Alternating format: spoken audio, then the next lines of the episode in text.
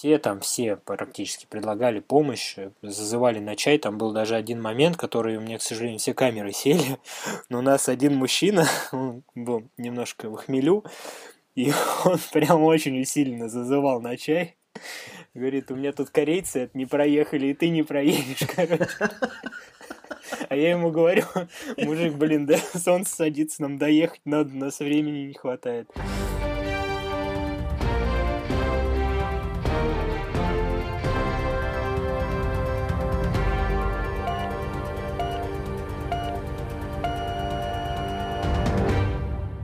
Доброго времени суток и добро пожаловать на Мотофунк, подкаст-шоу о мотоциклах, путешествиях и многом прочем.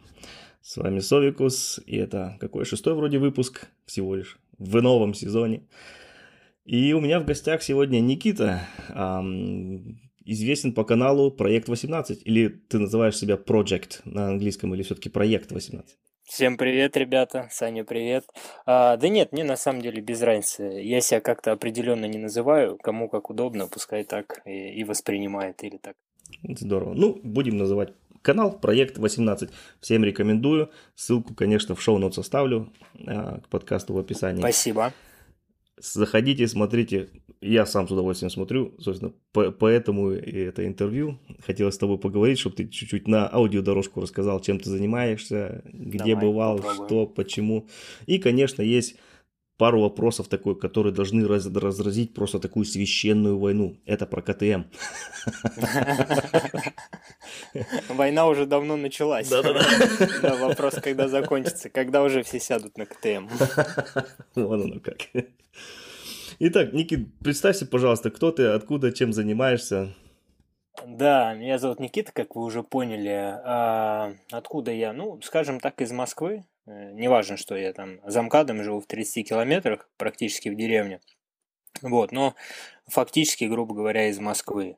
А, занимаюсь сейчас уже в основном а, мотоблогингом и, скажем так, прогрессивной ездой по бездорожью на тяжелых мотоциклах класса Тур-Эндуро.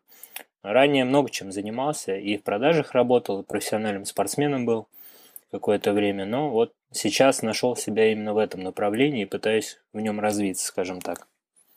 Ну, это если в двух словах. Отлично. А профессиональным спортом, как я понял, ты играл вроде в хоккей, да?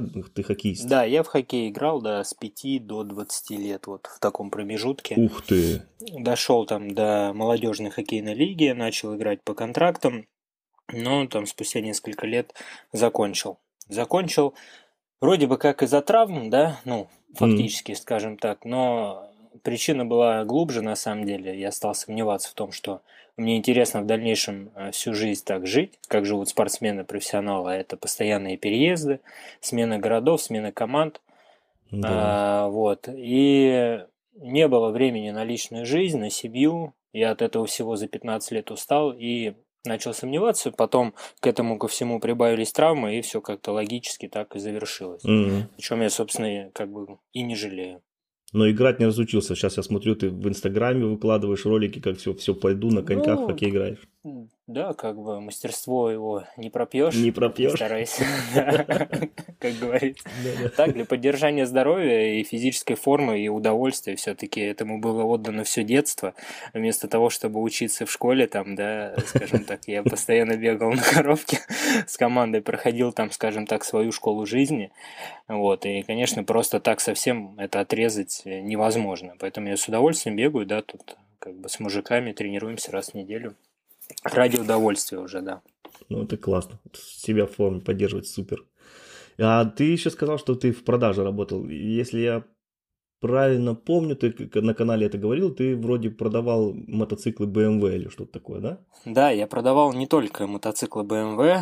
А вообще изначально в продаже я пошел вот как раз-таки, как только со спортом закончил, uh-huh. ну, понял, естественно, что мне нужен какой-то доход. Пошел учиться в политехнический колледж, так как со спортивным пришлось тоже по этой же причине закончить. И пошел в продажи. Продавал и вещи, и что я только не продавал. Там в Тимберленде работал, э, в таких магазинах сетевых. Mm-hmm. А потом приобрел мотоцикл в кредит первый и понял, что и все. Ну, и мне надо как-то ближе к мототеме быть, да, а так как я уже там что-то умею как-то продавать, буду стучаться в мотоциклетную тему. И попал в Кавасаки сначала. Ага. Проработал я где-то около трех лет в Кавасаки у официального дистрибьютора, он же как бы и дилером был. Угу. Вот, а потом, да, потом BMW полтора года проработал. Но ездил ты всегда на КТМ? Нет, Нет? Э, начинал с Кавасаки. Э, да, Kawasaki Xantus 400, есть такой мотоцикл. Даже не знаю такую модель. Скорее всего, мало кто знает, потому что он делался всего три года, с 92 по 95 год, и только для внутреннего рынка Японии. Ага, вон почему. Ну-ну. Да, но он мне очень понравился. Ну, как бы первый мотоцикл, это какой там бюджет, может быть, там до 100 тысяч рублей смотрел. Это CB, CB, CB 400, да, и вот эта вот вся история. А он такой выродок, вообще не похожий и гораздо более современней выглядел для того времени, поэтому меня зацепил. Несмотря на то, что на него не было ни запчастей, ничего практически, я все равно купил его и два года отъездил на нем. Это в России надо смотреть всегда на, когда, на наличие запчастей, как я понял, да, вот с ребятами, что не общаюсь, все говорят, о, тут на него запчастей нет, его лучше не брать, на него запчасти, запчасти есть, вот этот можно брать. Ну, найти, конечно, всегда все можно. Тут вопрос, конечно, в сроках, э, да, и в том же там наличии. С Японии же и отовсюду можно привезти на крайне. Вот, наверное, дорого будет с Японии, да, заказывать? Нет, через там те же какие-то сайты Мегазип или ZZAP или еще какие-то. Не дороже, чем, грубо говоря, у дилера или еще как-то. Угу, ну ладно. Как она стоит запчасть? Ну, грубо говоря, конечно, в России она дороже стоит, чем в той же Японии там или в Штатах, да, ну, понятно. Да. Но это примерно нормальные деньги, в общем, не супер как-то заоблачно. А, вернемся к YouTube. Почему проект 18?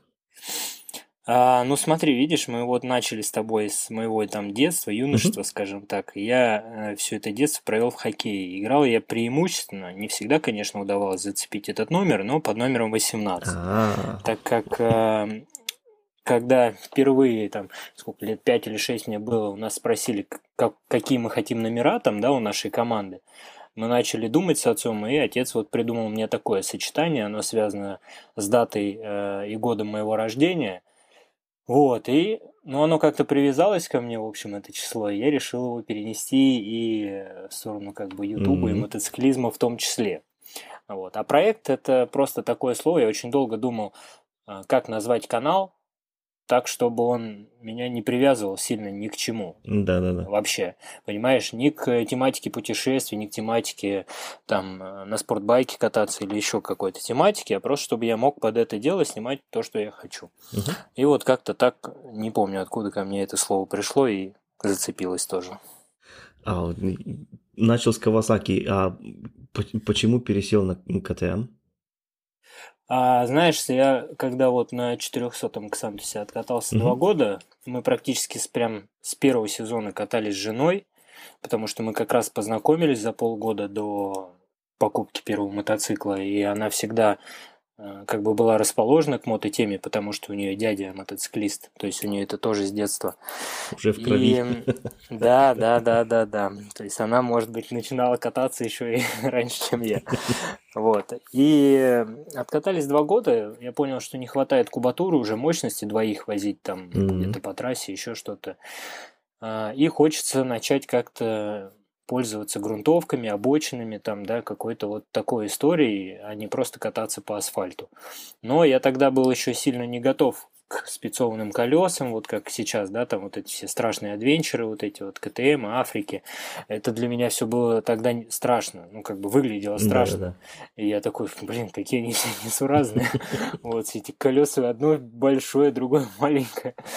Вот, и я смотрел что-то типа кроссоверского плана, ну, грубо говоря, там XR, BMW-шный, тысячный, mm-hmm. да, и вот, ну, это было недоступно по деньгам. У меня бюджет был там 300-400 тысяч, и я нарвался на КТМ 990 SMT, mm-hmm. и, ну, просто я как-то, я даже не знал, что это есть такой мотоцикл, просто на автору нарвался и так влюбился в него что поехал, посмотрел, понял, что это то, что надо, и все. И вот оттуда уже началось знакомство с маркой, именно с КТМом. То есть у меня не было до этого цели купить именно КТМ. Любовь с первого раза, так сказать. Ну да, да, да, практически. А потом уже, когда я уже попробовал этот мотор, эти подвески, я уже именно в бренд влюбился, уже как бы в идеологию его, скажем так.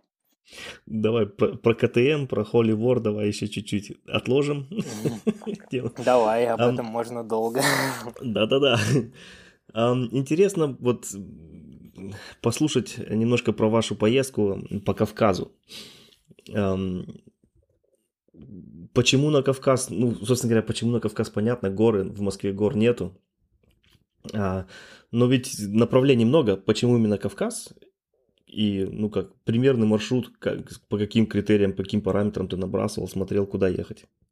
Ну, смотри, э, вообще знакомство у нас с Кавказом началось года там три или четыре назад с Грузии. Мы тогда тоже хотели поехать на мотоцикле, э, как раз-таки это был уже СМТ, но он сломался, я, по-моему, в аварию прямо перед этим попал. Мгм. Вот, и пришлось поехать на машине. К тому же с нами ехали ребята тоже на машине. А, Мы очень тогда впечатлились Грузией, я очень пожалел, что мы были не на мотоцикле, ну да ладно, как бы отпутешествовали хорошо. На следующий год мы думали, куда ехать, куда ехать, ну, может быть, Сочи или Крым, там типичные такие направления. У нас были знакомые из Дагестана, у супруги на работе, девочка. И они говорят, ну, приезжайте в Дагестан, посмотрите. И жена так этим загорелась, типа, поехали в Дагестан. И я такой, какой нафиг Дагестан? Типа, ты чё, блин? Тоже эти дагестанцы, короче, там, знаешь.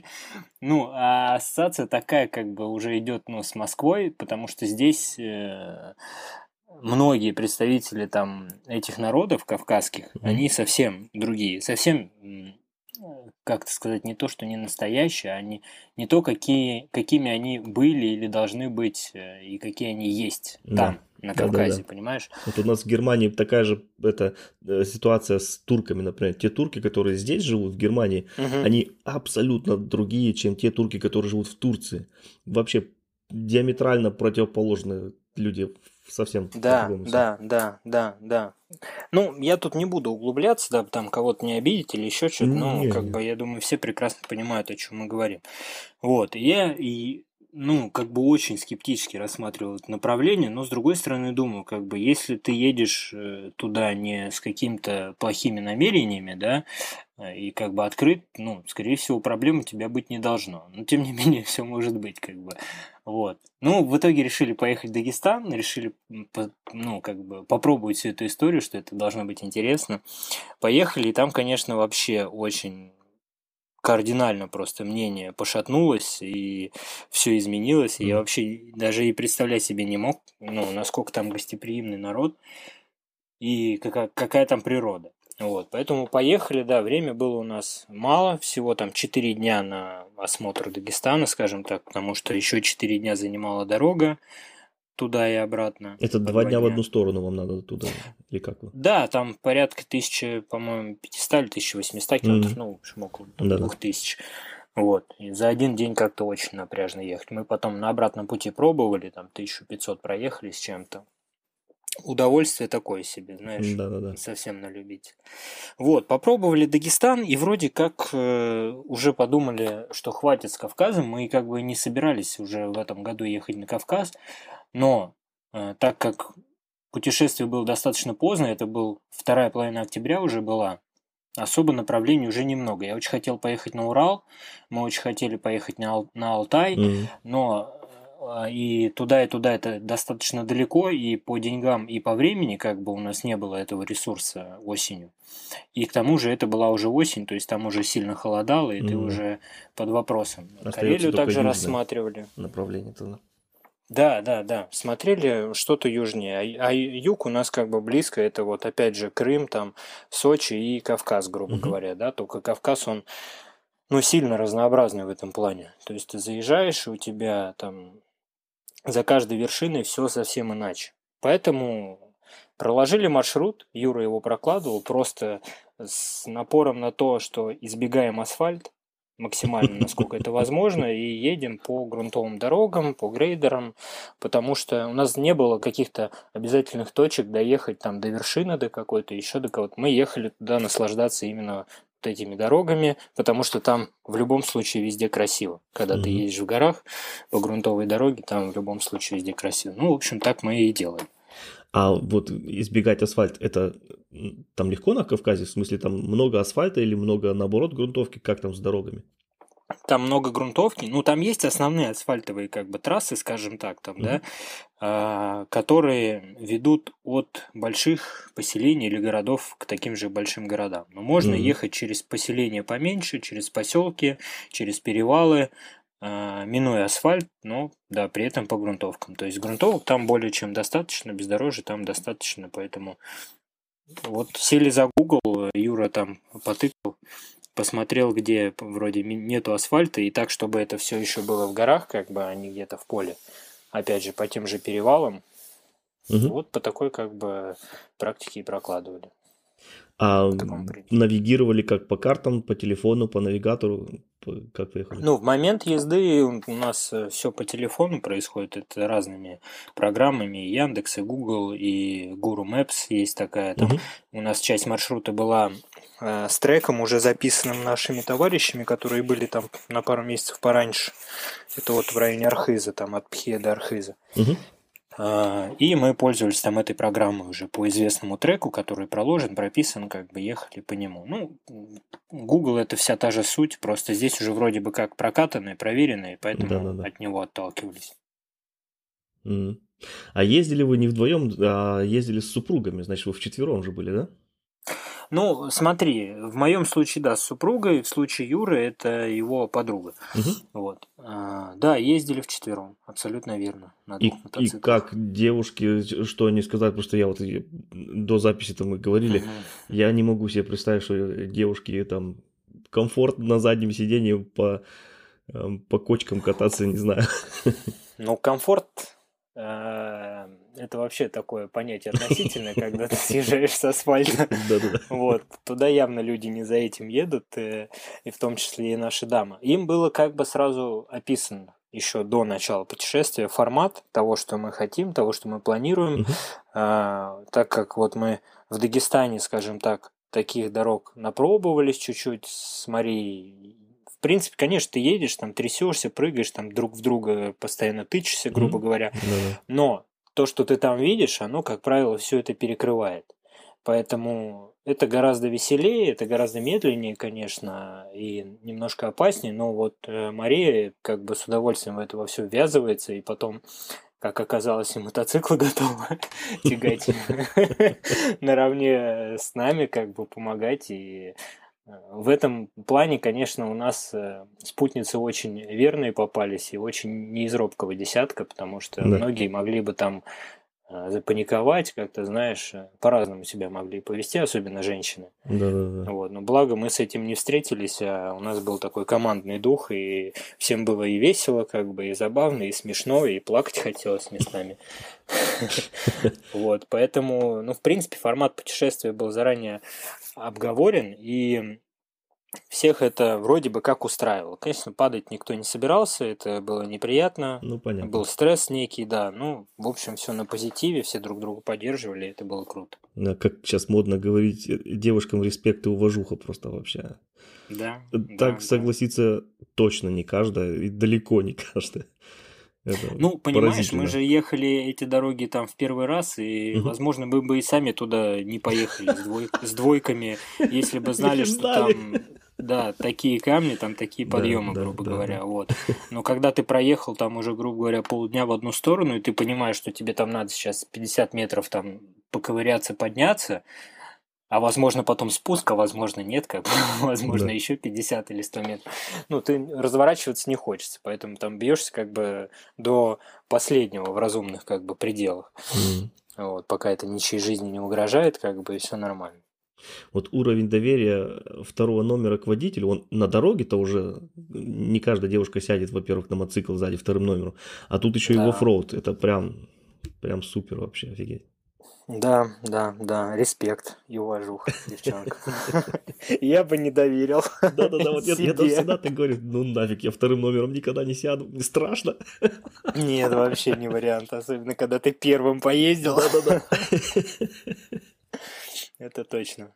А, а как-нибудь готовились это, к поездкам? Ну, вот до этого, до путешествия на Кавказ, вы как-нибудь тренировались там в оффроуд куда-то, где-то какие-то курсы брали или что-нибудь? Какая подготовка была?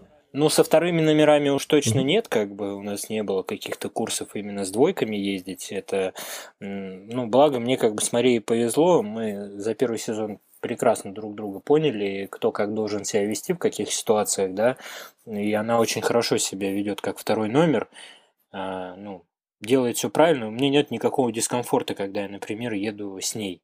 И даже по тому же бездорожью, ну как бы это там странно не звучало, понятно, что я не могу там встать в стойку и ехать ну да. быстрее, чем мог бы, но и пока я еду сидя, у меня нету дискомфорта, какого-то лютого дисбаланса, то она болтается там вправо-влево, э, высовывается куда не надо или еще что-то. Она едет и получает удовольствие, и я как бы ее особо там и не ну, то есть не сопротивляюсь с тем, что она сидит сзади. Mm-hmm. А курсы, не курсы, нет. Э, ну, прям специализированных курсов не проходили. Мы участвовали в нескольких соревнованиях. Ну, естественно, поодиночке, как бы, там, каждый на своем мотоцикле, без двоек. Вот, это, конечно, очень хорошо навык прокачало. Как-то так, да, в общем, там гряземесы разные мы посещали, разные, разного формата соревнования, и более профессиональные, и более любительские, скажем так. И там очень хорошо навык э, приподнимается, mm-hmm. скажем так, уровень вождения. Это тоже помогло. Ну вот к ралли-рейду мы еще вернемся. А вопрос вообще вот, а ночевали вы где? Где останавливались? Как там а, инфраструктура а, туристическая в горах? А, в горах, да, ну, там на самом деле очень много и пеших маршрутов, э, тех, кто любит э, в горах погулять, и часто встречаются базы отдыха. А, но так как мы ехали еще по таким вершинам, как Архыз, Дамбай, mm-hmm. это то есть такие курорты, скажем так, поэтому там ну, понятно, что не каждые 5 метров где-то в кустах там есть отель, вот, но на этих точках, конечно, там все в порядке жильем. В этот раз мы жили только в гостиницах, потому что, опять же, мы ехали уже осенью поздней, там, середина, вторая половина октября, и уже холодно было ночью, то есть там в горах был минус. Mm. В палатках мы не ехали, и еще палатки не брали в этот раз по соображению того, что, ну, слишком получается много вещей, а когда у тебя преимущественно оффроуд, прыгать там с этими сумками... Да-да. Каждый килограмм еще... на счете. Да, да, mm. да, да, да. Вот, поэтому мы решили как бы чуть дороже, пускай будет, но зато гораздо легче, как бы и практичнее, и погреться, mm. и помыться там, и еще что-то. Вот, поэтому там жильем в этом плане полный порядок, э, есть где ночевать. Особенно, когда едешь вне сезон, вот это вот, э, то есть весна, осень, это на горнолыжных курортах не сезон, mm-hmm. и еще эти скалолазы не полезли туда никуда скажем так, вот, поэтому полный порядок. А в Дагестан ездили с палаткой, тогда ездили с Марией вдвоем, ну, как бы, опять же, было достаточно много, получалось, вещей, и это у нас второе было путешествие, мы до этого еще в Беларусь ездили, об этом нет истории на канале пока что, а, вот, и многовато, ну, с палаткой плюс спальники все равно вдвоем получается очень много вещей, но, тем не менее, мы там пару раз воспользовались и с удовольствием mm-hmm. на берегу Каспия ночевали. То есть, вообще, я за палаточную историю, потому что так можно а, лучше едини...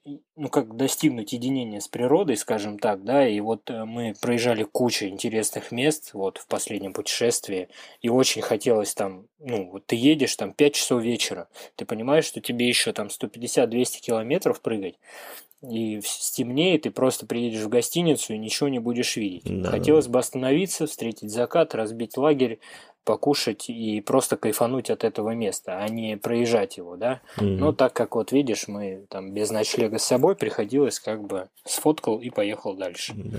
В таком формате. Ну, палатки или гостиницы это все-таки не, не принципиально, да? Это...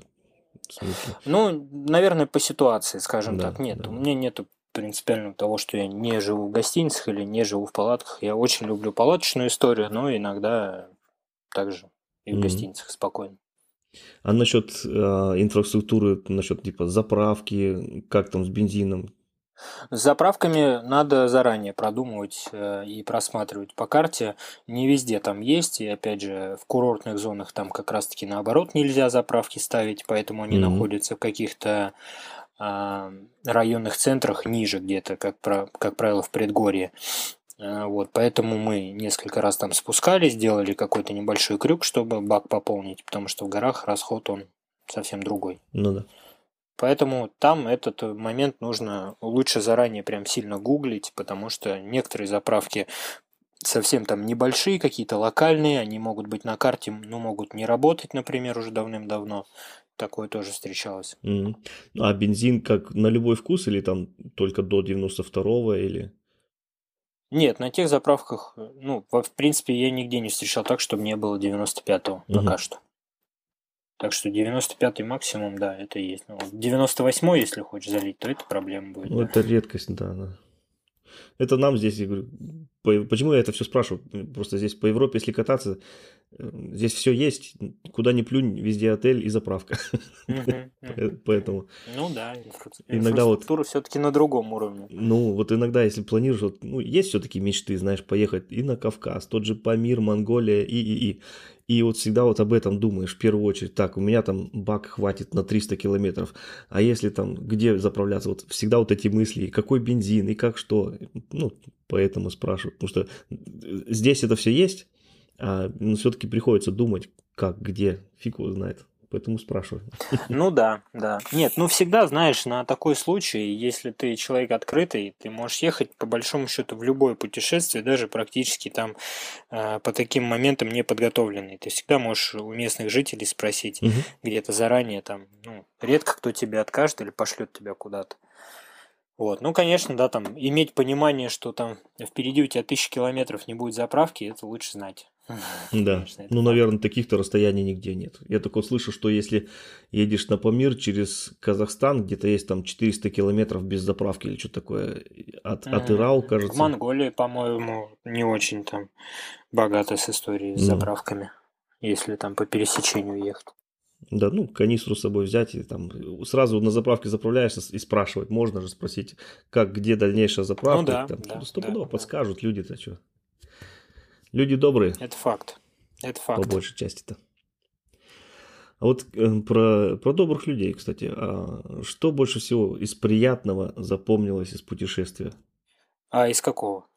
Ну, по Кавказу. Вот сейчас вы ездили. Что, что Дагестан, что э, А, ну, в Дагестане, смотри, тут есть такой момент, опять очень важный фактор, в каком составе ты едешь, сколько вас человек. Мгм. Чем меньше человек, тем ты более уязвимый для местного жителя, да, Мгм. и тем ты считаешься более открытым, просто в априори. Неважно, хороший ты человек или плохой, но пока тебя вот со стороны видят, это так работает. И когда мы ехали вдвоем с Марией, то есть видят, что парень и девочка, э, ну, мы тогда еще в горах, в Дагестане, то есть понятно, что мы ничего не знаем, там, грубо Ну да. говоря, фиг знает, как туда попали, на нас там люди как на космонавта смотрят, и все там, все практически предлагали помощь, зазывали на чай, там был даже один момент, который у меня, к сожалению, все камеры сели, но у нас один мужчина, он был немножко в хмелю, и он прям очень усиленно зазывал на чай.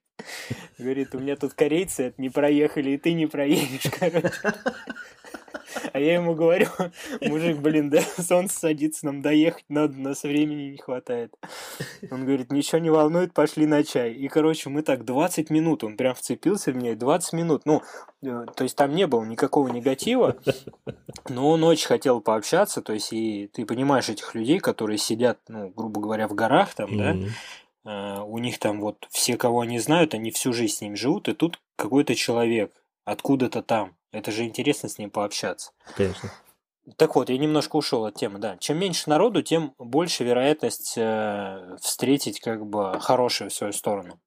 Или вообще хоть что-то встретить. Мгм. Э, Когда мы поехали уже вчетвером, то есть э, у нас таких э, моментов было гораздо меньше.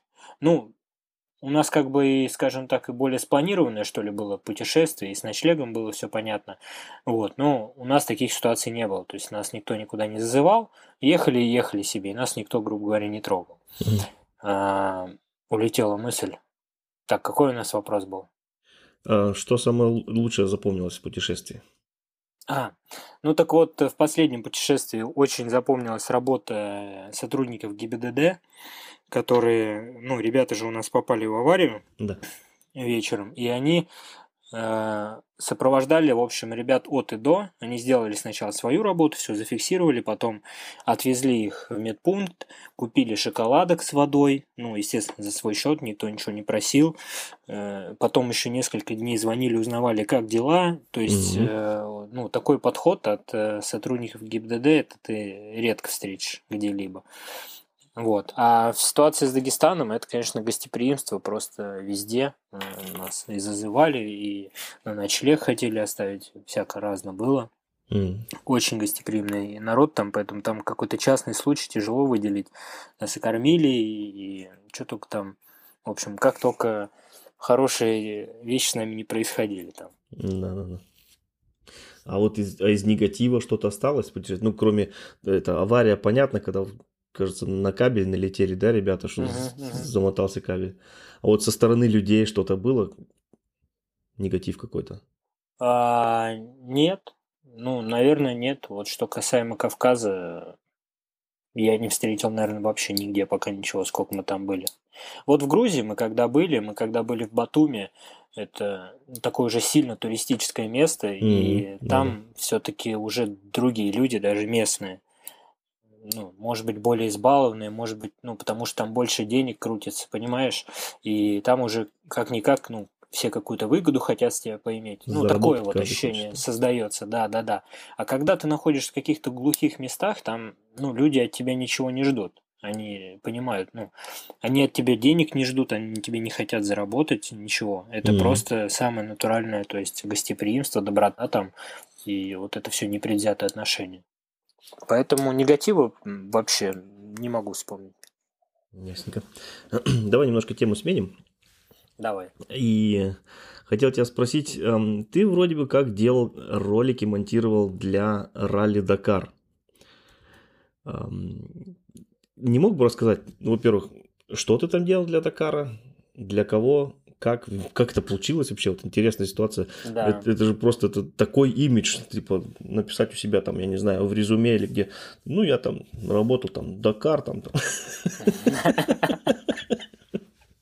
Как это получилось? Не, ну написать-то можно и на заборе, как говорится. Тут просто вопрос, ты потом это подтверждаешь или нет, опять же, там, своей работой или своим продуктом. Понятно. Ну, история в следующем. То есть, э, как получилось с Дакаром. Есть Алексей Кузьмич, это известный достаточно штурман, российский, угу. который до сих пор является активным спортсменом. Он весь сезон сейчас ездит, он участвует практически в каждом ралли-рейде, в Кубке мира, ну как бы mm и во всех самых престижных соревнованиях, и на Дакаре в том числе. И так получилось, что э, у них э, с Ясером, Ясер это пилот mm из его команды из Саудовской Аравии, у них э, с продакшеном, который делал для них материал, что-то там не получилось, и Алексей организовал конкурс на эту тему. Э, то есть э, около там оператор-монтажер, скажем так, да? А где? Как где-то в Фейсбуке? В Инстаграме. Инстаграме. В Инстаграме. Mm-hmm. Да, ну проводил прямой эфир, рассказал историю, говорит, вот там это тот, кто выиграет, там будет возможно контракт mm-hmm. с нами. Вот, так получилось, что ну, там конкурс запустили. Суть того, что нужно каждый день делать, находить материал было откуда-нибудь. Что-то он там скидывает, Алексей, да, в какие-то общедоступные источники. Что-то надо было самому где-то из обзоров найти, еще что-то. Mm-hmm. И все это собирать э, в минутную историю, в минутный ролик. Вот, я, соответственно, сделал первый ролик, и на следующий день мне уже Алексей позвонил и сказал, что они хотят, чтобы я делал для них ролики с Дакара, то есть они будут мне высылать материал, уже искать будет э, нужно гораздо меньше, mm-hmm. то есть они будут высылать то, что снимают там дакаровские камеры, скажем так. Вот, и нужно будет каждый день делать для них ролик еще для двух их команд. Ну, там у них э, SRT Racing Team была mm-hmm. команда, состоящая из, по-моему, вообще пяти экипажей, но нужно было делать для трех экипажей. Вот, естественно, я согласился, потому что, как ты сказал, это такой статус, это такой Да. интересный опыт, интересный шанс, вот. И пол- получается, по- последующие две недели я каждый день делал там по три минутных ролика, мне прислали материал, что-то я где-то находил, где-то графику там какую-то воровал. И делал, ну, вроде как из этого что-то такое интересное, минутное, такой отчетный ролик по стейджу, по этапу, по каждому. А ролики, эм, где эти выходили, опубликовывались? А я их публиковал в своем инстаграме, там как в поддержку э, команды именно Алексея, да. Мгм. А, И, соответственно, ну, дальше я не знаю уже, где они, ребята там публиковали. Я знаю, что Ясер тоже, Алексей в своем инстаграме именно по их экипажу это репостили. Ну, А где два других экипажа это использовали, я не знаю. ты просто им отдавал работу, и на этом все, с правом на тоже сам публиковать у себя Да, это. да. Ну, ну. да, да, да, да, да, конечно, конечно. Ну, я, то есть, просто был как продакшн некий, это уже не как авторская история какая-то. Я сделал то, что они просили, скажем так, да. А вот сколько времени у тебя уходило на минутный ролик, например, чтобы смонтировать? А, ну, знаешь, там первые дни был некий сумбур, а потом, когда ты уже вроде как выработал такую некую систему, понимаешь, э, с чего должно начинаться, чем заканчиваться, знаешь уже откуда что взять, какой материал, Мгм. и чуть-чуть заранее к этому готовишь, но в среднем там по два часа на ролик выходило. То есть суммарно там, чтобы сделать три видео, отсортировать все, где-то что-то найти, там, ну, то есть это в районе там 8 часов плюс-минус. Ну, это весь рабочий день на 3 минуты. Да, да, да, я ну, две недели с большим удовольствием работал, Мгм. как, грубо говоря, в офисе, только занимался каким-то интересным своим делом, скажем так. На Дакаре. Не, это классно, прям вообще супер. Я смотрел ролики, обалденно. Хорошая работа. Спасибо. А какой-то есть какая-то перспектива на будущее, продолжение сотрудничества или что-нибудь такое? А, ну, перспектива уже вроде бы как была. Она, правда, была немножко не в таком формате, в котором мы рассчитывали, но это даже было интереснее. То есть, так как у Алексея там э, в календаре нарисовалась гонка, в которой он должен был принять участие, а он также является организатором гонок, в которых вот мы участвуем, и последнюю, которую ты видел, вот эта грязная вся история, Да, да, да. да. тоже как бы его детище было. Вот мы делали то же самое, мотоцунами, только весенний вариант, э, ну как весенний, точнее зимний, э, для снегоходов, мотоциклов также. И так как он отсутствовал, он э, спросил, кто может помочь, там вызвались несколько ребят, в том числе и я, и мы являлись как бы соорганизаторами гонки. Ходили там, прокладывали маршрут, все это готовили, все это делали для участников. Ну и потом я это все тоже как бы снимал и делал из этого видео. То есть я уже работал и как там оператор-монтажер, скажем так, и как еще э, соорганизатор. Мгм. Вот. Ну и в последующем вроде бы как мы должны были работать с их командой э, по бахам. Это Кубок мира по бахам, который Мгм. там в районе 10 гонок за сезон. Дубай, Саудовская Аравия и прочее. То есть вроде бы как я должен был летать с ними, снимать их и также монтировать им по несколько видео. А, вот. Но что-то пока не срослось, пока эта вся история в очень подвешенном состоянии, поэтому тут я тебе конкретно не могу ответить. Пока что, ну, дальше это никуда Ну и не надо пошло. какие-то секреты рассказывать, конечно. Нет, не это надо. не секрет, то есть абсолютно вся информация открытая. Просто пока что непонятно, как это будет работать, не будет. Не, ну я надеюсь, все получится, и в следующий Дакар тоже. Это было бы просто супер. Ну, конечно, у меня есть мечта попасть на Дакар, и на данном этапе мне совершенно не важно, в каком амплуа я туда поеду. Э, ну, Если я не буду там участником, да, я это переживу. Вот сам факт пребывания там уже Да. и что-то там делать для... Даже удаленно делать, это все равно это... Я как бы... Ну, не то, что горжусь этим, но это такая интересная ветвь э, в жизни, Да, когда конечно. ты поучаствовал там, да, делал что-то для команд на Дакаре, какой-то продакшн, это очень, м, Да, да, очень да, да. интересно. Вдохнуть а если вот еще этот- поехать, да, Воздух, эту атмосферу Дакара, это, блин. если еще, да, это живьем все почувствовать, я бы, конечно, там и для себя отличный сюжет бы снял. М, Вот. Посмотрим, время покажет. Ну да. Кстати, про, э, про ралли-рейды и гонки. Ты участвовал сейчас, я, я не знаю, даже не, смогу сосчитать, сколько э, гонок и рейдов. Ну, немного, на самом деле. Пока что, ну, за предыдущий сезон там три гонки, в трех Мгм. гонках мы поучаствовали. А, все гонки были разного формата. А, вот один из них был самый яркий такой, это ралли-рейд. Мгм. Ну, можно сказать, полноценная двухдневная гонка а, со всей подготовкой, со спецучастками, с лиазонами Мгм. и со всей вот этой вот историей. Это было вообще для меня что-то новое. То есть до этого мы участвовали просто в оффроуд гонке, где у тебя выдается трек, и, грубо говоря, кто быстрее приехал, тот и молодец, да? Мгм. Да. Ну, там, трек 60 километров по лесам, по полям, по- тоже, грубо говоря, простите за лексикон, по говну по какому-то, где-то там засел, вы там всеми этими участниками достались, поехали дальше, вот. Мгм. А здесь именно уже нужно было думать головой. То есть ралли-рейд это уже не просто сел и поехал, и у ворот встретимся, как говорится. А, Здесь нужно подумать, э, очень много всяких тонкостей, нюансов, которые я понимал уже там какие-то в процессе, какие-то после гонки, потому что то, что там дали регламент, и ты его прочитал, а так как ты ничего в этом не понимаешь, ты сел и поехал, да? А потом такой, ой, блин, а вот там же было написано, что надо было делать так. И там, и штраф за это, например, получил, грубо говоря. А вот расскажи, как это происходит? Ну, во-первых, как, как ты находишь или как найти где-то какой-то ралли-рейд? Вот давай сейчас про ралли-рейд сначала. Как найти Я это, не- как там Мгм. зарегистрироваться, как это все, как эта процедура проходит? На самом деле это все гораздо проще, чем кажется, потому что я помню, э, год назад, наверное, или два, я мечтал поучаствовать в этом соревновании, а как я его нашел, я даже не помню. Как-то я где-то нарвался в интернете на этот сайт и думаю, ничего себе, это типа ралли там настоящий, туда же, наверное, просто так на своем мотоцикле не приедешь, там же надо быть каким-то спортсменом, наверное, там, да, сертификацию иметь, там, ну, какой-нибудь легкий там эндуро, наверное, еще что-то, вот. Мгм. А потом, как бы, да, вот мы познакомились с Алексеем там как-то заочно сначала, и ты просто чуть я вник в эту тему и вижу, что есть класс Гранд Эндуро, для которого нет никаких ограничений, кроме того, что ты просто должен приехать на этом мотоцикле, да, Да-да. и он должен быть рабочим. Заводиться, ехать, стоп-сигнал должны гореть и гудок работать, как бы вот. И я такой, блин, классная история. У нас к тому моменту уже организовался такой некий костячок из э, тех, кому это направление интересно. Мгм. И мы решили поехать попробовать. Суть простая, там есть стартовый взнос в районе 10, 10 тысяч рублей.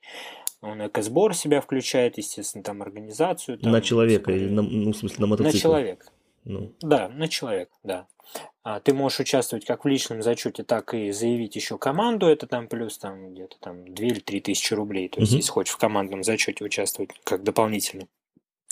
Вот, и по сути тебе нужно добраться до места, снять там жилье и несколько дней там жить и питаться, да, то есть это еще как дополнительные затраты. это, но это уже твое задание. Для тебя это никто ничего не организует. Это, Мгм. это все твое. Нет, нет, нет, нет. Это никто. То есть это в стартовый взнос не входит. Туда входит как бы организаторская работа. а, тебе выдают там GPS-трекер, брифинги, Мгм. вот эта вся история. Ну, никак не жилье и питание. Вот. А, и мы поехали, соответственно, попробовали, зарегистрировались, все там, техинспекцию прошли, потом по экипировке тоже есть некие требования, то есть нужно обладать полностью как бы всей защитой. Причем нету какой-то строгой градации, что у тебя должны быть, грубо говоря, именно кроссовые мотоботы, Мгм. к примеру, да, хотя гонка как бы внедорожная. Да. Просто должны быть ботинки крепкие, наколенники, а, защита тела, шлем, защита шеи, перчатки, гидратор и сухпайок с собой Мгм. в рюкзачке. Это тоже обязательно, потому Чтобы что если расстояния встрял, большие. чтобы еще пару Да, да, часиков да, смог да, да. выжить. Да, да, да, типа того. Там есть, конечно же, метла, которая проходит э, в конце гонки. Если ты там сломался где-то или засел, не смог вылезти, они тебя заберут. Мгм. Вот, и эвакуация есть, и вся вот эта история. Вот, и мы поехали, начали пробовать. Конечно, ехали, куча ошибок допускали, потому что ралли-рейд это, опять же, вот я говорю, это история, там, где нужно думать. Там есть участки, где а, а, грейдер, например, у тебя ограничение там 135 км в час. Вот ты можешь ехать не выше 135. Если Ага. ты по GPS поехал больше, тебе штраф. Потом есть участочек, ты заезжаешь, например, какую-то деревню проезжаешь. Понятно, что там есть все перекрытия, но там есть тоже ограничение, 30 км в час. Едешь 35, получаешь штраф. Где-то ограничение 50. Ты Мгм. должен все эти точки заранее, ну, быть к ним готовым.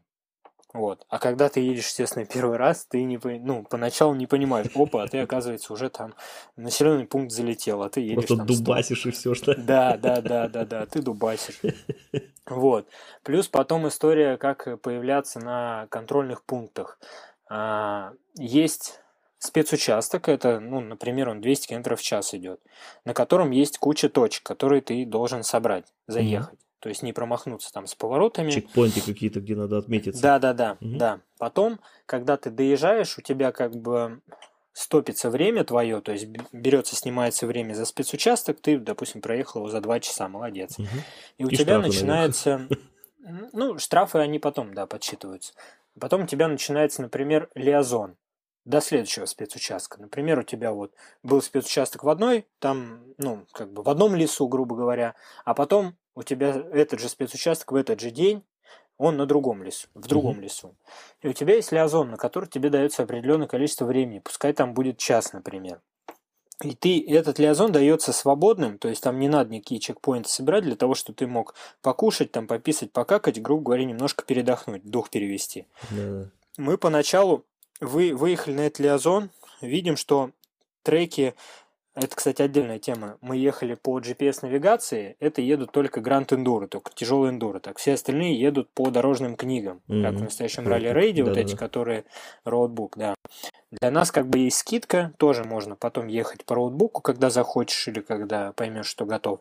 Ну, для начала как бы едешь по телефону, тебе с утра скидывают трек за 2 часа до старта, и ты едешь. И, в общем, трек-то закончился, а мы не понимаем, куда нам ехать. То есть мы выехали на этот лиазон, и такие, а трек-то в другую сторону идет. Что делать? Сначала стояли там минут 20 втыкали. Вообще куда? Так, мы же на Лиазоне едем. Хорошо. Поехали во всю дырку. Это Лиазон за 15 минут проехали, на который час дается. Приехали на контрольный пункт следующего Лиазона там на 45 минут раньше. За это тоже штраф. Два часа. За то, что ты приехал раньше. Потому что у тебя явка должна быть там грубо говоря, с 58 по 59 минуту там 4 часа. Ну, тебе это пишут, там есть маршрутный лист.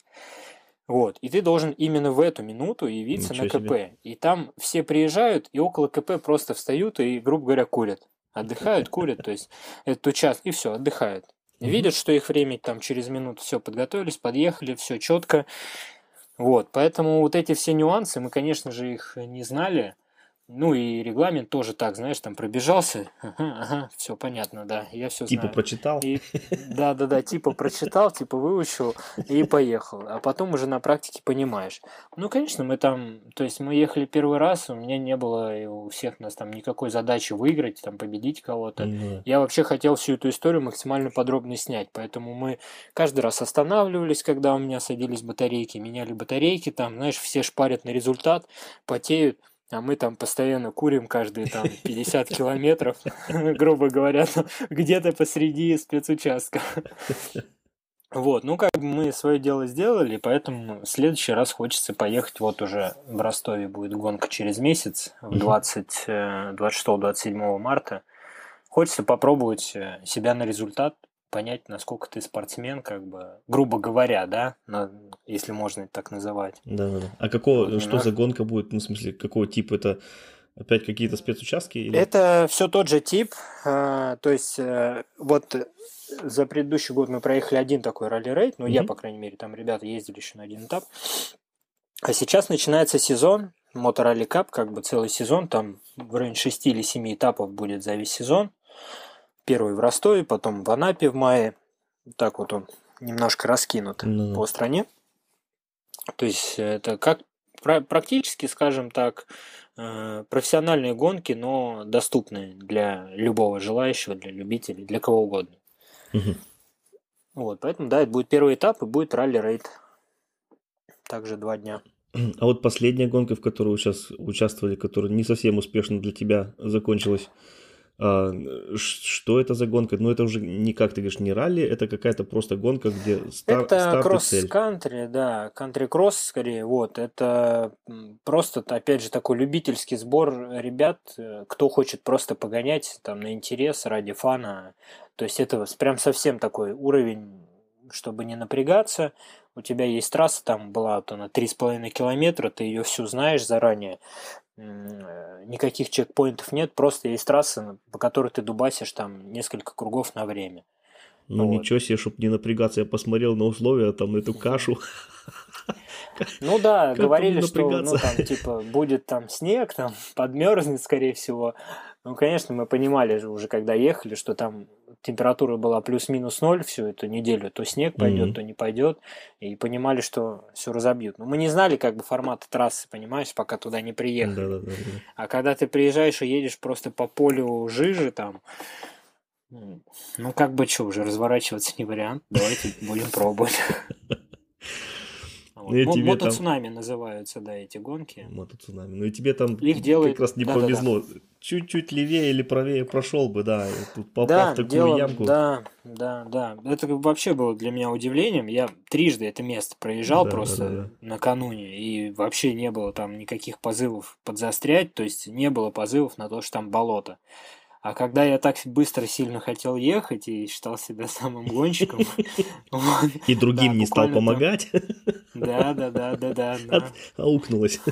Да, превознес себя и все, и сразу же получил. Поэтому, да. Ну, тоже интересный опыт, на самом деле. Жалко, мотоцикл до сих пор не отмыт еще. Вот, я вот только это и хотел спросить.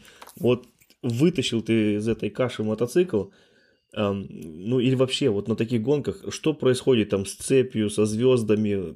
Это же грязь, это песок, это как наждачка, он же все стачивает. Или... Как часто ты ну, меняешь цепь? Ну, цепь я пока, смотри, я, у меня на этом мотоцикле я его купил-то тоже не так давно, прям угу. буквально перед путешествием, за две недели, наверное, я его докупил. Успели мы за эти две недели уже и мотор раскидать и собрать обратно, грубо говоря, потому что а, мотоцикл, на самом деле, я покупал в очень хорошем состоянии, как ни странно. А, но оказалось, что в мотор уже лазили до меня, там пробег 30 тысяч, уже лазили. И то ли как-то не так прокладку положили, то ли она просто состарилась. В общем, просто прогорела прокладка под головкой блока цилиндров, и а, воздух из цилиндров начал давить антифриз наружу. Вот, и пришлось просто поменять прокладку. Долго выясняли, в чем проблема, не могли понять сначала, а потом как бы, благо есть ребята, которые знакомы с этими мотоциклами давно и знают, как что проявляется. Вот благодаря им как бы получилось устранить. Так вот, э, у меня пробег на нем 8 тысяч километров там на данном этапе. Ну, сколько их там за месяц, за полтора проехал в конце сезона. И пока ни цепь, ничего я не менял, пока все в нормальном состоянии, кроме колодки. Колодки просто моментом улетают, задние особенно вот на внедорожье. Это из-за того, что они как мораются, забиваются, да? Или? А, ну, во многом, наверное, важен состав колодок, там синтетические это или минеральные Синтро, колодки. Органика, ну.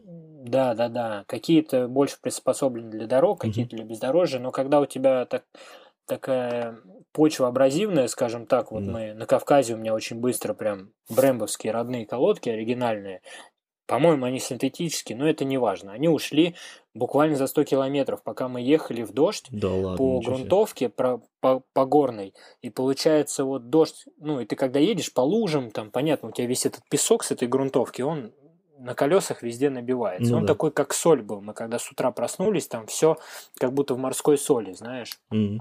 И вот за счет вот этих вот мелких крупиц очень быстро колодки ушли. А, ну и также они себя ведут примерно, вот когда ты прям по грязи постоянно по такой жидкой ездишь, когда у тебя колодки купаются там, а ты потом тормозишь же всей этой да, грязью да, как да, бы да, между колодками и диском, и диск уходит быстрее, и колодки. Поэтому пока что только колодки, но не знаю, посмотрим, как это аукнется или еще еще в будущем. Я пойму по расходникам. Вот давай сразу тогда перейдем э, к мотоциклам. Опять, как мы уже, давай. уже вначале э, сказал, что давай сейчас до священной войны дойдем.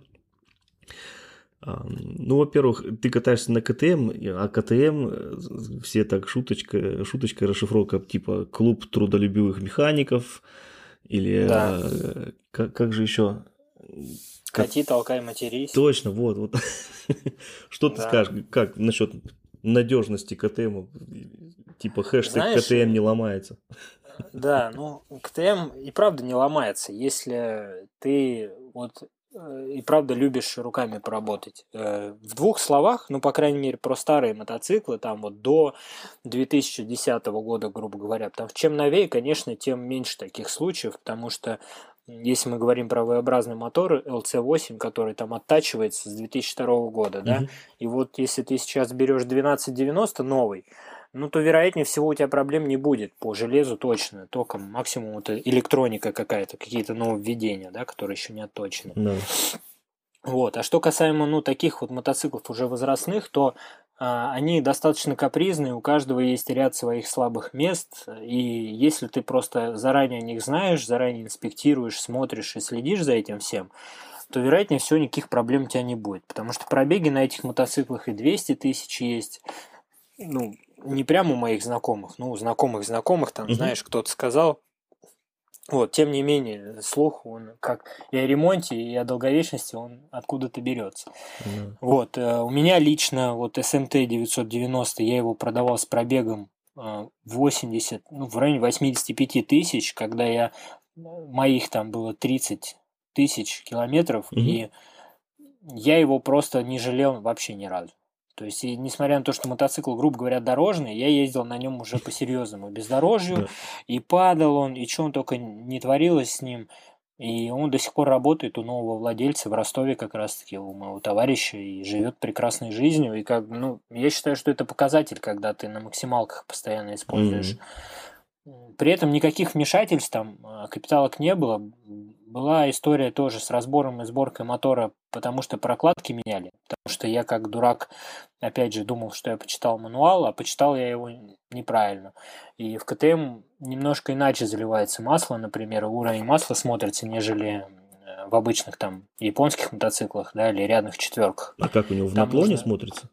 Нет, не в наклоне, там нужно сначала завести, немножко прогреть мотоцикл, потом чуть-чуть дать ему остыть, там, да, полминутки, минутку, Да. и потом только смотреть, потому что у них сухой картер у всех Мгм. V-образных моторов КТМ, и есть отдельный маслобак, в котором все это масло хранится. Его нужно чуть прогнать и как бы дать ему спуститься, и только тогда смотреть Да, уровень. А я, естественно, смотрел как на холодную, собственно, как всегда, и думаю, что так мало, что так мало. И весь сезон туда лил по самые ему... В общем, не могу этого масла, и Ой. потом оно просто э, Выдавило. он его начал давить, да, Да. через все прокладки и все. Просто поменяли прокладки и поехали дальше. Железо вообще ничего не трогалось ни разу. М. Вот, поэтому мотоциклы, грубо говоря, ну, капризные. Они не ломучие, не капризные. И если ты к этим капризам готов, да, но все их любят не за надежность, а любят э, за эмоции, которые они дают, Мгм. эти мотоциклы. Вот что только хотел спросить, что для тебя значит КТМ? Потому что ведь есть еще уйма других, что те, что маленькие, что большие ТНР, те же от маленького Мгм. до большого гуся, те же Африки, Трансальпы и мгм. как они все не называются. Ведь таких гранд-туризмо, таких больших туристических мотоциклов, их на выбор много. И почему, почему именно КТМ? А, ну, видишь, вот опять же, для меня очень э, был показательным этот СМТ, который у меня был, потому что я влюбился в этот мотор, прежде всего. Э, Реакция на ручку газа, то, как он себя ведет, как он живет, насколько он, как он звучит, как он едет. Э, Это не история про максимальные скорости, на нем некомфортно ездить там 200 км в час, грубо говоря, да, Мгм. но это история про какой-то взрывной момент. Особенно вот там со светофора, первая, вторая, третья передача, поехать на заднем колесе, это была совершенно какая-то не проблема. Я никогда не умел ездить на заднем колесе и не стремился как бы научиться, но так уж вышло, что чуть-чуть мне пришлось научиться. Вот. А потом я узнал, что такое там ВП подвески, да, за что их там хвалят, потому что у них есть сразу с завода все регулировки необходимые. Ты можешь их сделать мягче, жестче, э, и, в общем, если ты в этом аспекте разбираешься, то очень можно донастроить сильно под себя мотоцикл, под те условия, в которых ты его используешь. Ну и третье это а, какой-то вот дизайн у них такой топорный, вот этот диковатый там, да, э, резкий. Он сначала, вот опять же, к адвенчерам, ну, к слову, я прям, меня тошнило от этого мотоцикла. Думал, Да-да-да. Что это за страх такой, реально, вот как будто его просто дровосек какой-то напилил и, и слепил. А, а потом, ну, я начал вдаваться там в историю, смотреть, как выглядят мотоциклы на ралли-рейдах, и понял, что это все как бы оттуда взято, да. И я такой, блин, а это же круто, это же классно выглядит. Ни один мотоцикл, ну, так не выглядит, они не похожи mm-hmm. ни на что. Вот. Ну, по крайней мере, заводские, если генерации смотреть. Да. И вот как-то, ну, в совокупности вещей, вот в это во все я влюбился, поэтому я такой некий стал фанатик марки. Многие там спрашивают, что, может быть, я как-то сотрудничаю с КТМом. Пока что нет, к сожалению. Возможно, до этого мы тоже дойдем, потому что сейчас сменилась дистрибьюция э, в России. Угу. И, кстати, дистрибьютор сейчас та компания, в которой я продавал этот BMW не так давно. Вот, но это все такие нюансы, не знаю. Я не стремлюсь к этому, как, в общем, пойдет. Ну, просто мне КТМ нравится от души. И по совокупности характеристик э, того, как он выглядит, и того, что он предоставляет, да, и того, что я могу от него взять, это пока для меня лучший вариант. Вот я не могу для себя альтернативу, например, найти. Mm-hmm. А, ну, по крайней мере, вот если брать, опять же, бюджет там 400-500 тысяч рублей, которым там я располагал, да, на момент покупки, что можно купить за эти деньги, чтобы он позволял тебе э, ездить одному, ездить вдвоем динамично по трассе, чтобы он тебе позволял при желании съезжать на серьезное бездорожье ездить там, э, вот, примерно такие, да, грубо говоря, да, аспекты. Да. И там взрывной мотор, там те же, опять же, подвески. Вот по совокупности вещей в эти деньги я больше ничего не находил. Понятно, что сейчас как бы современный мотопром, он уже настолько балует потребителя, что там больше, меньше, ниже, выше, уже как хочешь там можно делать. На любой вкус и цвет. Участвовал как-то на GS а вот чем тебя гуси не устроили? А, знаешь, э, такая история, что я как-то всегда скептически относился к BMW, к мотоциклу, ну, к машинам вообще, вот именно к мотоциклам. Угу. И когда я пошел работать туда, я все равно скептически к ним относился. Но потом, конечно, когда я узнал историю марки, технологии, которые представляет BMW, я, конечно, проникся и понял, что гусь, там, например, 1200 это очень классный на самом деле мотоцикл для путешественников, mm-hmm. для дальнобоев. Он комфортный для того, чтобы вдвоем ездить и даже тоже бездорожье. На нем, ну, в какой-то степени ты можешь спокойно преодолевать, если там навыками обладаешь некими. Да. Вот, но я понимал, опять же, что это цены э, другие немножко.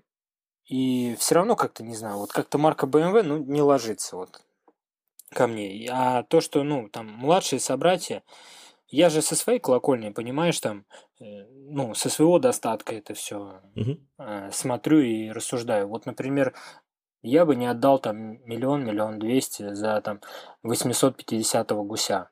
Потому что ну, для моих целей там чего-то не хватает. А для целей там другого потребителя, там наоборот все очень круто и ну, много да, электроники и большой выбор, да. Поэтому, ну вот лично для меня пока я не нашел применения BMW. Вот если мне нужен будет турист, реально вот ездить и сильно там не заниматься мазохизмом на бездорожье, и какие-то делать супер-ультра большие пробеги, возможно, BMW это будет супер круто. Потому что там кардан, там надежный реально мотор, и вроде бы даже с электроникой все в порядке, редко mm-hmm. что-то там ломается, поэтому едешь как бы и не паришься, грубо говоря. Просто mm. сумасшедшие классные подвески, особенно телелевер для, для дорог. Да, но это опять же для, для дорог, для дорог, да. Они, правда, очень классные. Он реально очень крутой, и вот если асфальтовые путешествия там с легкими грунтами, да. Угу. Но пока что мне нужны эмоции, драйв, и да. в КТМ этого больше. Даже в старых КТМ. А что скажешь тем, кто говорит, что КТМ ломучий? Ну, отчасти они правы, я же сказал, что это капризная техника, и если ты хочешь взять мотоцикл и вообще не думать о нем, там, только подсолнечное масло, там, раз в 25 тысяч э, в него заливать, то это не тот вариант точно. Вот, это мотоциклы, которые любят внимание, вплоть там, ну вот, практически до всех новых мотоциклов, потому что есть ряд болячек. Если ты к этому готов, то это ни хрена не ломучее говно. То есть это абсолютно классные, надежные байки. Все зависит от того, как ты обслуживаешь и как ты относишься к технике группы. Ну, это как, наверное, как с Уралами, да, что вот вроде бы ломаются, но зато ты можешь очень просто его отремонтировать в любом месте. Ну, в принципе, да. КТМ достаточно ремонтно пригодный. Ну уже все, опять же, эти болячки, все изучено, и кто-то делает это на коленках, кто-то там боится там или не может и везет это в сервис, но, в принципе, я думаю, наверное, да, они достаточно ремонтопригодны. А следующая тема насчет а, путешествий. Ну, хотя, наверное, глупо говорить о планах, тем более в наше сейчас время. Но все-таки есть какие-то планы у тебя вот на этот год? А, ну, и сейчас не по ралли-рейдам, а Какое угу, путешествие? Угу. Куда съездить? Что посмотреть? А, знаешь, четких планов э, нет в связи там с э, нестабильной историей с доходом сейчас, так как я уволился там с работы, да, mm. и как-то пытаюсь сейчас развить вот эту всю личную историю. У нас есть еще план, ну не план, а, желание начать делать туры для владельцев туристических эндуро. Угу. Туры пока что локальные, это недалеко от Москвы, там 300-500 километров на 1-2 дня, да, то есть туры выходного дня. Угу. У нас уже была такая история, мы уже делали пилотную версию, скажем так, возили людей осенью.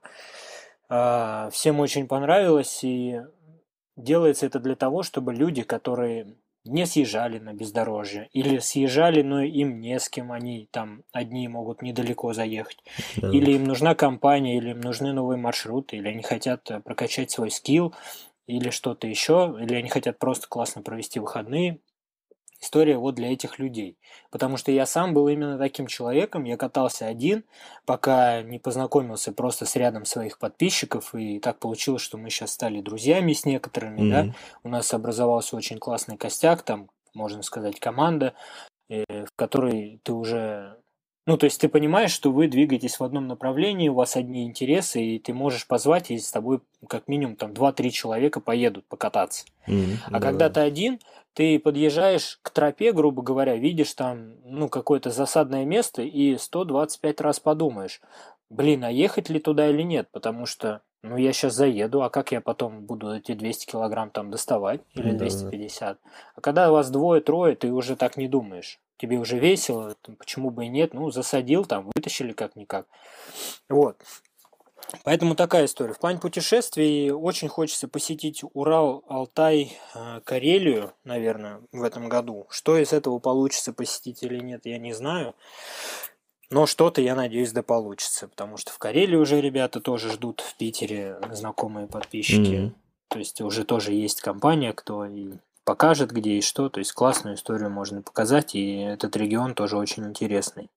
И поучаствовать в соревнованиях обязательно просто, чтобы, опять же, навык рос. Потому что в соревнованиях немножко вот в стрессовых ситуациях э, организм и все остальное работает по-другому. Я очень сильно это заметил, опять же, на ралли-рейдах вот на этих, когда я ехал и начал делать вещи, о которых я и не думал раньше, знаешь, то есть я такой еду и думаю, ничего себе, как я быстро еду по этому лесу, в котором гребенка там, ну, то есть волны такие, да, и я еще и поворачиваю как-то тут, Да-да. и на скорости там 60-70 км в час, и я такой думаю, боже мой, но я бы вот представил два дня назад это и не поверил бы, знаешь, а там уже вкатываешься уже к мотоциклу, ко всему, когда ты едешь целый день практически, и очень сильно вот этот навык растет, и это все остается с тобой.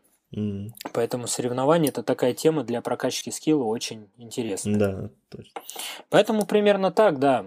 Очень надеюсь, что эти, начнем эти туры, они будут кому-то интересны. Uh-huh. А, вот. Если нет, то будем действовать как-то иначе. Обязательно сообщаю об этом на своем канале.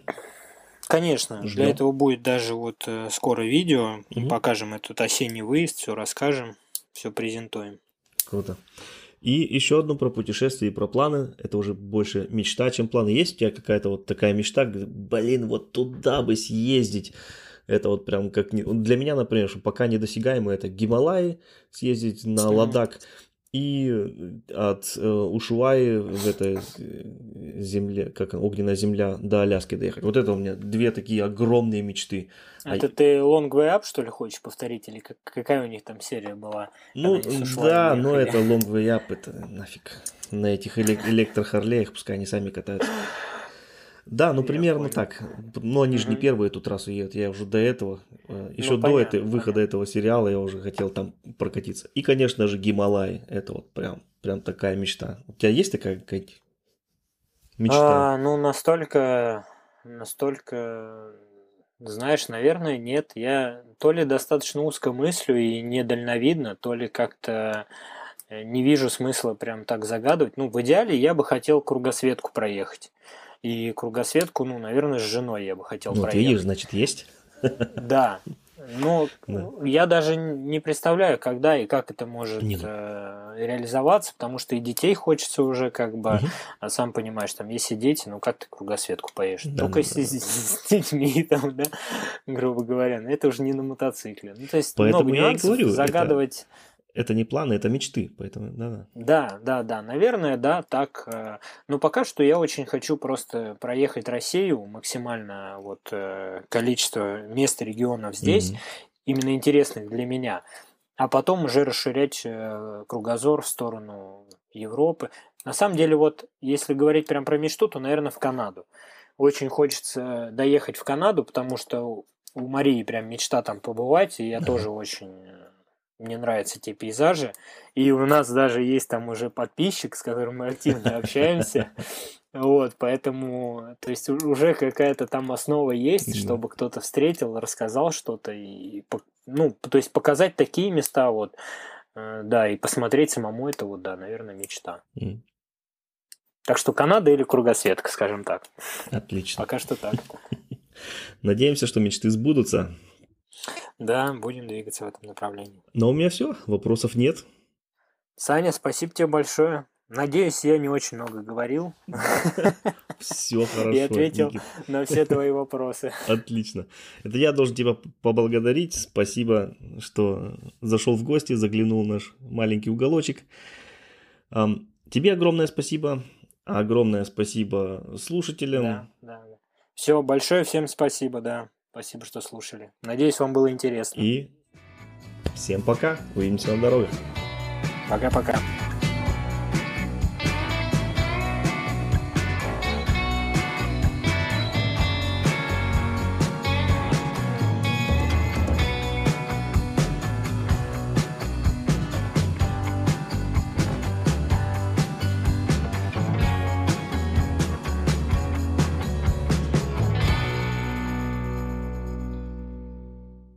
Стоп, ребят, не выключайтесь. После записи шестого выпуска ко мне прилетело голосовое сообщение к пятому выпуску из Чехии. И я хочу им с вами поделиться, конечно, с разрешением автора. Итак, слушаем. Привет, меня зовут Зdenек, я чех. У меня двух хобби – путешествия на мотоциклах и русский язык. Сегодня слышал твое аудио про навигаторы и телефоны. Ты там сначала сказал, что ты ехал в Шотландию и в... И в этом месте ты так долго думал, и я смеялся и думал, что ты скажешь и в Чехословакию. Ну, ты потом сказал в Словакию и Чехию. Хорошо. Молодец. Почему говорю об этом? Часто смотрю русские ролики о мотопутешествиях, и там часто ну, путешественники говорят, что они едут в Германию, Францию, Италию, и а как это, да, подожди, а, уже знаю, вспомнил Чехословакию, что, где такая Чехословакия? Мы чаще всегда смеемся, как слышим это. Представь себе, как бы ты, как русский, смотрел чешский ролик о мотопутешествии, и чех бы сказал, я проехал Словакию, потом въехал в Советский Союз, очень долго ехал Советским Союзом, и потом въехал в Китай. Э, Это просто тоже так. Но, как я уже сказал, не важно, только весело. Э, Рад слышу твое аудио. Это для меня хорошая тренировка русского языка. Ты говоришь очень хорошо, понимаю практически все. Спасибо за твою работу. Пока. Огромное спасибо, Сденик. Очень, очень приятно. Хотя в качестве, э, с качеством моего русского языка ты, наверное, э, очень сильно переборщил, преувеличил. Но все же очень приятно. Огромное спасибо.